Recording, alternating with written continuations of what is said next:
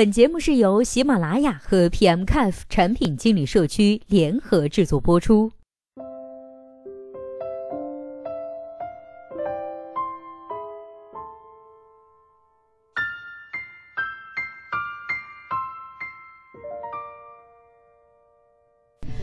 Hello，大家好，欢迎收听本期的节目。今天呢，要和大家来分享的文章题目叫做《分享经济，我的就是你的》。今天的这篇文章的作者呢是沙弥小僧。话不多说，我们一起来听一下这篇文章。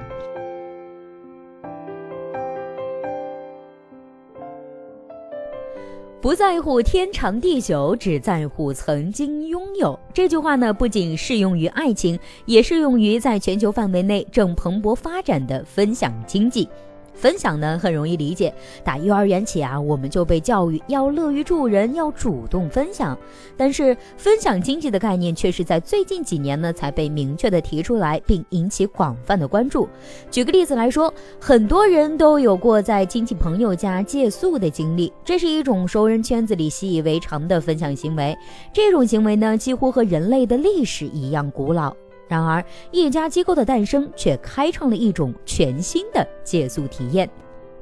二零零七年的秋天，两个大学刚毕业的美国小伙儿啊，正在为房租发愁。与此同时呢，他们所在的城市旧金山正在举办全美工业设计师协会大会。由于参会人数众多，当地的经济酒店呢客房严重不足。宣布，任何参会者只需支付每晚八十美元的费用，就可以享受到气垫床加早餐的服务，外加少许当地的旅游观光建议。出乎意料的是，他们的另类服务呢，居然大受欢迎。两人于是决定把这个原本只为了挣些外快临时举办成一项正式的事业，为更多的出租人和承租人搭建一个联系和交易的平台。他们呢给自己的机构取名为 Airbnb。从2008年正式成立至今，全球呢已经有超过400万人使用过 Airbnb 的服务。该公司目前共拥有超过100万个出租人和承租人客户，分布在192个国家的3万多个城市。在其网站上呢，活跃信息的条目超过了十万。任何人都可以把自己的移动住宅或者是一间房间，包括前厅。后院、行车道这些零碎空间拿出来出租出去，可供短期租住的空间呢，甚至还有诸如蒙古包、树屋和爱斯基摩人冰屋之类的特色住宿环境。Airbnb 对出租客和住客成交的每笔交易呢，收取百分之六到百分之十二的手续费。二零一一年，该公司实现收入达五亿美元。由于 Airbnb 取得巨大成功，以及由它的商业模式所产生出的大量复制者，包括几家的中国企业，美国快公司杂志呢将二零一二年称作是个人间借宿年。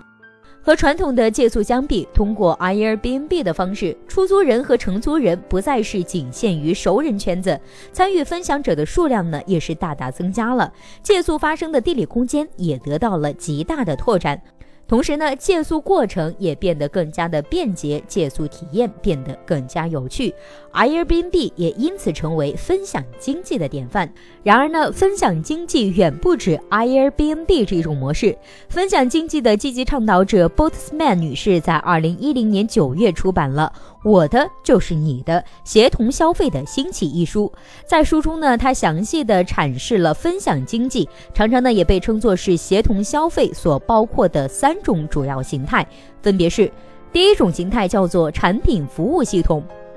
我们要喝牛奶，但不必家家户户都要养奶牛，这是显而易见的道理。可是，只要在自己家中环顾一下，我们便不难发现，我们可没少干养奶牛的事儿。波特斯曼举过一个极端的例子，在美国呢，有一半的家庭都拥有电钻，而平均每个家庭使用电钻的时间只有六到十三分钟。显然，人们忘记了自己要打的是一个洞，而不是拥有一个电钻。既然很多东西利用率如此之低，那么与其买一个闲在家里，不如到用时才去租一个。这种使用而非占有的观念，如今已经越来越被更多的人接受。它挑战了传统建立在私有独享基础上的经济模式。越来越多的消费者也开始选择只租不买、按需付费的方式。同时呢，也有越来越多的企业。开始调整业务模式，从过去的销售商品本身转变为将提供产品作为一项服务。而对于那些已经不幸养了奶牛的人们呢，他们可以将自己的私人用品在闲置的时候啊出租给其他人使用，来获得额外的收入。一些新兴的交易平台也在对这种分享行为的普及起着推波助澜的作用。如今，仅在私家汽车租赁行业便已有上百家机构提供服务。这些服务呢，有的是盈利性的，有的是非盈利性质的服务。如果考虑到在西欧和北美，一辆车的实际使用时间只占到它使用寿命的百分之八，这个行业的巨大潜力不言而喻。分享经济的第二种形态叫做市场再流通。在人们的家里，不仅有电钻这类使用频率低的东西，其实呢还有很多东西压根儿就用不着。对于这类物品呢，过去要么只能扔掉，要么当废品廉价卖掉。如果舍不得的话，那就只能堆在家里给自己添堵了。拜互联网所赐，近年来呢出现了许多创新型的机构，帮助人们更加有效地处理这些二手商品。在 Free Cycle 这样的网站上呢，人们可以把自己不要的东西免费送给有需要的人；而在 Swap Tree 这样的网站上呢，人们可以相互交换，各取所需。或者是呢，人们还可以在 eBay 和 Grassless 上把东西卖掉。国内呢，目前虽然很少有机构能够用成熟的模式来提供这种二手物品的市场再流通服务，但是在各种网络空间中，像妈妈们互相交换孩子的衣服、婴儿床之间的自发的分享活动，每天都在火热的开展着，充分显示出这一市场中的迫切需求。在波斯特曼看来，这种二手物品再流通行为的普及呢，也在冲击着人们的传统消费习惯。人们对于二手物品的接受程度会变得越来越高。随着时间的推移，再流通很有可能成为继减少使用 （reduce）、重复使用 （reuse）、循环使用 （recycle）、修复使用 （repair） 之后的第五个二为节省资源和保护环境提供一条可能的路径。分享经济的第三种形态叫做协同式生活，众多有着相似需求和兴趣的人们聚在一起，分享、交换一些相对隐性的资源，比如说时间、空间和技能。这类的分享行为呢，通常需要分享者之间的真实交往，因此往往发生在一个社区内或者是邻里间。时间银行正是这一类分享活动的典型。早在上个世纪八十年代，有人提倡社区居民相互提供服务，每个。人的服务时间都记录在一个时间账户中，将来需要别人为自己提供服务的时候，就可以从这个账户中提取时间。如今呢，这一模式已经在社区志愿服务、社区养老等领域广泛开展。在中国的一些城市里呢，也已经出现了一些城市，因为互联网的普及，这类分享型中不可缺少的活动呢，已经在更广大的地区，甚至是全球范围内开展。像提供个人空间、互相借贷的网络平台 Zopa 和 Lading Club，以及前面曾经提过的 Airbnb 和它的模仿者们。从上面的三种形态中呢，我们可以很明显的看出，分享经济已经在众多领域中开展，并且已经开创了许多创新性的。业务模式，甚至对很多传统行业构成了严重的挑战。而从经济价值上来看，分享经济正在形成不容忽视的规模。按照著名咨询公司 Gartner Group 的预测，个人间相互借贷市场在2013年呢可以达到大约50亿美元的规模。另一家咨询公司 Foster Sullivan 则预测，仅在北美的汽车租赁市场到2016年便有望达到33亿美元的规模。B o t s m a n 呢，则是更大胆的预测，个人间的相互借贷行为将构成一个价值约二百六十亿美元的市场，而整个分享经济的总体规模呢，可以达到一千一百亿美元以上。难怪二零一零年，美国《时代周刊》将分享经济列入十大会改变世界的主意之一。进入新千年以来呢，分享经济蓬勃发展以及众多新型业务模式的出现背后呢，有着多重的原因。其中，互联网的普及和社交媒体的兴盛啊，起着至关重要的作用。个人间的分享行为原本一直存在于人类社会，但是只有在网络技术的支持下，分享过程中的交易成本才得以大幅下降。人们呢才能够以更加便宜和更加简便的方式，在更大的范围内和数量更多的人分享更为多种多样、有形或者是无形的东西。二零零三年，一家名为 Free Cycle 的非盈利性的二手物品交换平台成立。会员们把自己不需要的物品发布到本地群组的邮件列表，一旦有其他会员对物品感兴趣呢，便可以直接回复信息给发布者免费索取。成立两年后，Free Cycle 就已经吸引到了一百八十万名会员，社区数量呢达到了三千二百个，遍布全球。发展到二零零九年，它每周吸引的新会员。数突破四点五万人，用于交换的物品也更加的丰富，小到一件校服，大到一个洗碗机，无所不包。每天转手的物品多达两万件，这样的成绩没有互联网技术的支持，根本难以想象。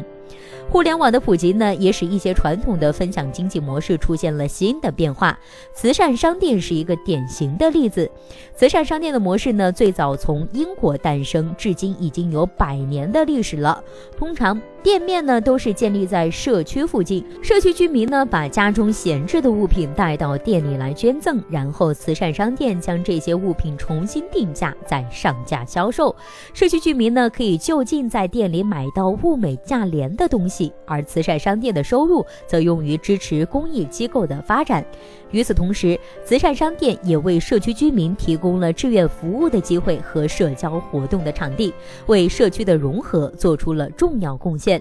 在互联网普及之后，不少慈善商店纷纷尝试同时开网店。既扩大了捐赠的来源，也扩大了销售的渠道，还便于调剂不同分店里的货品。在中国呢，因为缺少相似的社会环境，开实体慈善商店是一件非常困难的事情。所以，中国第一家慈善商店善淘网于是直接创办了在线的慈善商店，在网上接受捐赠和销售捐赠品。而线下的工作则交给力所能及的残障伙伴来完成。人们在这里呢，既有可能是捐赠者，又会是购买者，在分享彼此闲置资源的同时，还为残障人士提供了工作机会。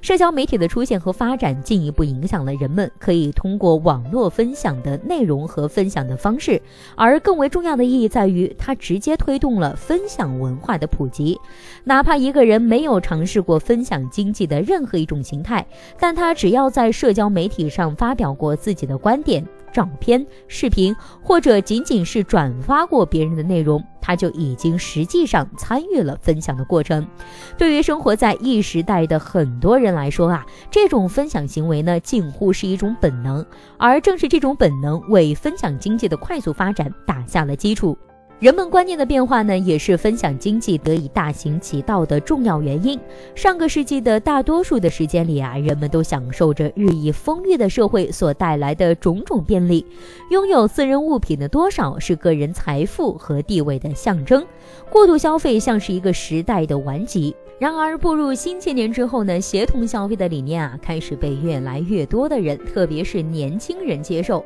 他们更习惯于消费二手物品，更愿意过一种轻资产的生活，更关心地球的环境和资源的有效利用，也更善于将自己的工作和生活分解，去掉那些不创造价值的部分，充分发挥其余部分的价值。在他们眼中，成功的标志正在发生改变。正如《连线》杂志的创始人 Kevin Kelly 所言，有条件获得某种东西，要比真正的拥有它更加的重要。在分享经济领域，目前最活跃的两个市场是汽车和住房。这两样东西呢，是一般人家中最值钱的两样东西，通常也是传统观念中最能体现主人身份和地位的两样东西。汽车呢，甚至是还被很多人认为是过度消费时代里的最典型的物品。但如今，越来越多的人却选择了分享它们，而非拥有或者是独有。当然，也有很多人拥抱分享经济，纯粹是出于现实的经济考量。特别是在前几年全球经济危机的大背景下，这种情况尤为突出。还是以汽车和住房为例，很多人呢想买买不起，于是不得不租；而出租自家房车的人，则是多了一份收入来补贴家用。著名的汽车租赁平台 Roly Rise 曾经做过调查，每一个通过该平台出租汽车的私家车主呢，平均每个月啊能挣到二百五十美元。有些车主挣的钱呢，甚至足以抵消当初购车时的费用。而且 Roly Rise 这样的机构呢，通常还会为交易双方都提供保险，以保障各自的权益，降低陌生人交易时的风险。如此一来，何乐而不为？分享经济在创造了经济和商业上大量机会的同时呢，也产生了许多积极的社会效应。其中最重要的一点在于，分享经济有助于复苏我们的社会中正日渐匮乏的社会感。今天呢，整个世界都在步入一个更加开放和高度流动的现代社会，人们呢纷纷离开原本邻里守望、互帮互助的社区，进入到充满陌生人的环境里生活。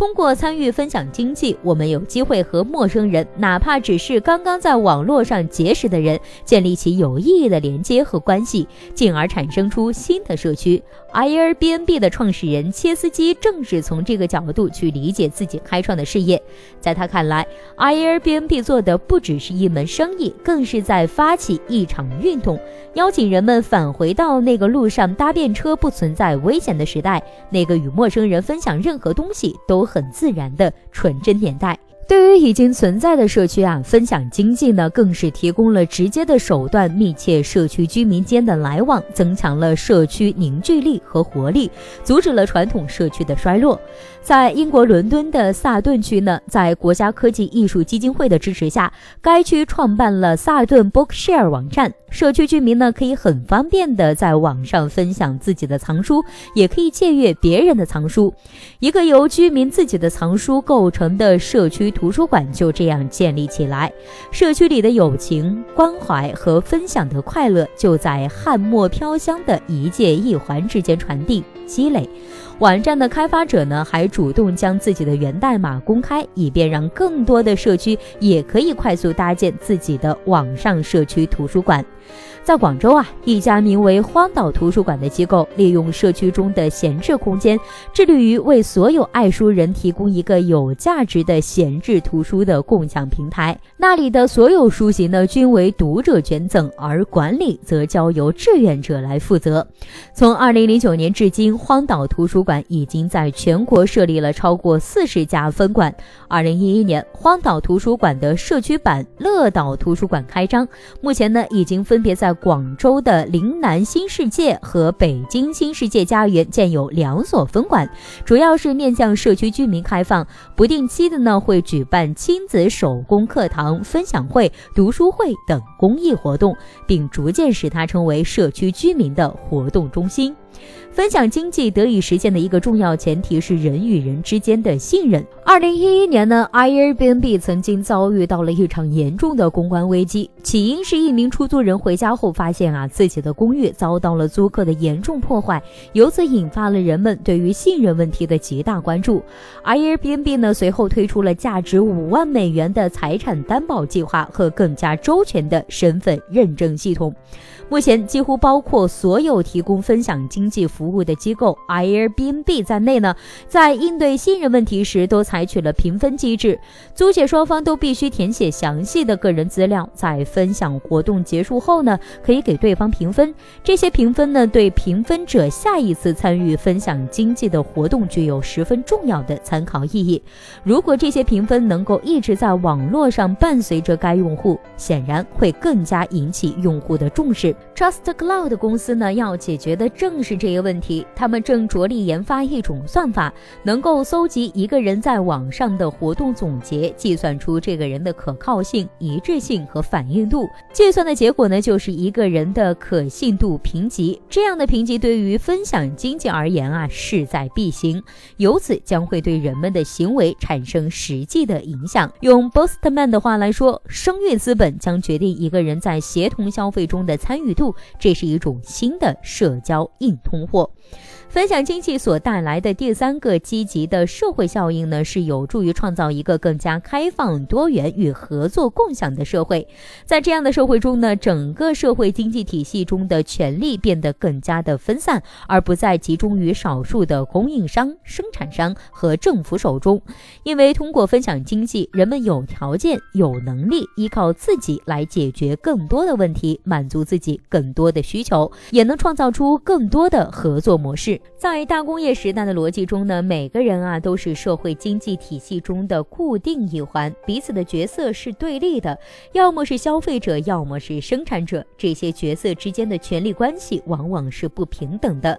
中间商呢可以压榨剥削小农，生产商可以欺瞒诱导顾客。这些角色彼此之间的关系是竞争的，我的获益多了，你的利益就会少了。而在分享经济中，人们满足需求的方式可以是赠送，可以是交换，可以是循环利用，可以是临时借用，可以共同创造，可以共同使用。彼此的关系是利益共享的，我的获益多了，你的获益也不会减少，实现了经济学上所谓的帕雷托最优。社区支持农业这一新兴的消费模式呢，非常典型的体现了分享经济的这些特点。消费者为了寻找安全的食物，与那些希望建立稳定客源的农民携手，建立经济合作关系。这种模式呢，避免了中间商来操控当地的食品供应链，重塑了农民和消费者之间的密切友好关系。农民保证在具有生态安全的农业系统中生产有助于健康的食物，而消费者则以股东的角色共同承担生产过程中的风险，从而创造出利益共沾、风险共担的结果。目前在国内呢，也已经有像北京农夫市集、小毛驴儿市民农园等一些从事社区支持农业的组织，为这种模式在中国的落地做出了有益的探索。随着食品安全问题日益严峻，未来呢，应该还会有更多的人参与到这一模式的实践中来。再比如，一些国家的住宅市场已经开始试运行的节能效益分享模式。这些国家，比如瑞士，国民普遍以租房为主，因为费用全部由租客负担，所以房东缺少动力对老式房屋做节能改造，对整个国家而言便是一种能源的浪费。在节能效益分享模式中呢，房东主动对房屋进行节能改造，而租客则同意将自己节省下来的电费在固定的年限内分期返还给房东，而房东获得这笔节能收益呢，足以弥补其节能改造的花费。最终的结果是，房东获得了更。更加节能的房屋，下次出租时还可以因此而提高租金。老的顾客呢没有额外的支出，而新的租客也因为可以节省电费而愿意多付房租。所谓多赢的局面也莫过如此了。